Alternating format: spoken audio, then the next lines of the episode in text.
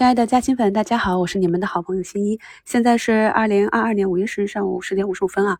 那昨天美股的暴跌，不知道是不是又让很多朋友一夜难寐啊？咱们在上周六给的一周展望里面，特别教大家如何去看美股，也跟大家讲了美股现在的时期，也跟大家讲了啊，它就是一个下跌。那今天这个图形呢，后期应该还有一个低点，也跟大家讲过。美股呢，每次反弹到上方的均线压力位呢，都会有资金出逃。那它现在呢，是我们 A 股的什么位置呢？所以美股的下跌是我们预期内的啊。但是这两天呢，虽然外围的暴跌，但是我们的 A 股表现的非常的强啊。大盘指数呢，也是在我们给大家画出的震荡区间内去震荡啊。今天一个低开，那么目前呢，已经封上了今天低开的这个缺口。那虽然北上资金今天恢复了交易啊，那么流出了七十多亿。但是呢，我们那次扛住了啊！现在呢，就是呃轻指数啊，重个股。那我们的个股呢，也是随着大盘不断的创新低啊，那大部分呢都慢慢的走了出来啊。有很多在大盘不断创新低的情况下呢，股价还在抬高。所以呢，如果这个时候还要空仓等待大盘明确走出双底再入场的话呢，可能很多底部的个股都已经走出百分之五十以上的涨幅了。所以呢，这也是我们在三月十六日就提示大家可以入场了。四月份的暴跌可以加仓了。很多朋友都感觉啊卖飞了啊，此时卖出去之后，呃就可能买不回来了。后期再要想加仓，交易更高的价格。所以咱们新米团的朋友啊，相信大家在这一两年的时间里跟着我，已经慢慢的把基础打好。那么进入二零二二年，咱们的史诗级的抄底大年，咱们头两次的建仓都已经成功了。那么大盘的走势呢，也是。跟我们预判的点位差不多。目前呢，从最低的两千九百五十七点四点，打到了最高三零三零啊，距离上方的压力位还有十个点左右。咱们的口号就是啊，大涨不买票，大跌不卖票。那么五一前的大涨呢，减了仓之后。也是跟大家讲要分仓配置啊，市场上这么多好的标的已经跌得非常便宜了，那么分仓去配置的话呢，就可以做这个节奏。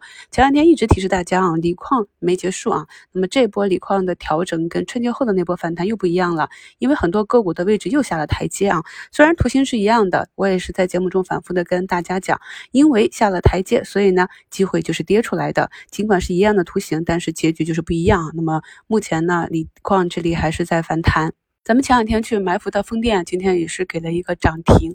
那么有朋友很好奇，为什么新一总是可以啊买到起始点？这是长期的观察。这只风电虽然是上周五买入的，但是呢，我已经跟踪观察了快一年之久了。我一个朋友呢，也是在去年十二月份满仓买入。我跟他讲，虽然是好公司，但是不能抵御大盘的风险。我劝他等一等，结果呢，他没有听我的劝啊，直接买进去了。那么经历了。半年的下跌之后呢，股价打到了跌到了三四成啊，还好呢。一月份的时候他想加杠杆啊，问了我一下融资融券的规则啊，我当时就跟他说，你要如果跌到八九块的话，可能会爆仓哦。他说不会跌这么深吧？当时股价是从二十多块啊跌到了十五六块，我说什么都有可能啊，图形没走好之前建议你谨慎。所以呢，还好是他听我的建议，没有加上融资仓。那么上周五的时候呢，我也是跟他讲我进场了。这就是呢，同样一只好股票，有的人呢可能做出来利润就不多啊。那么我们掌握了技术又有基本面之后呢，就很容易买在起涨点。希望咱们新米团的朋友能够抓紧时间啊，认真的去学习以前的内容啊，先一把自己所学所会的都毫无保留的给大家分享了。那我们在四月二十八日七十七上方买的哈利波特呢，这也是左侧啊。那么昨天医美的一个大跌呢，我也是在节目中配图跟大家讲。怎样去判断它的调整到位的日期啊？在刚刚开始调整的时候，在节目里也反复的提示，下跌都不是一天的，我们耐心的等待，不然就是时间调整到位，要不然就是空间调整到位。那昨天的收评里也是给大家配图讲解了我是如何去买到一个精准的阶段底部。昨天五评里也是给大家三个图的图形，讲述了目前现阶段啊，你一买就容易赚钱的比较合适的低吸位的三个图形。咱们新的听众啊，可以。回听一下我之前的节目啊，相信都是会有所收益的。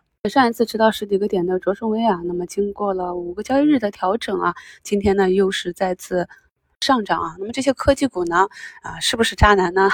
只要是好的股票，只要跌出价值来，都是好的投资机会啊。所以希望大家呢不能够太固守成规啊，我们的思想呢和我们的判断呢要随着时代不断的变化。短线这里啊，昨天跟大家讲了，我会逐步的兑现。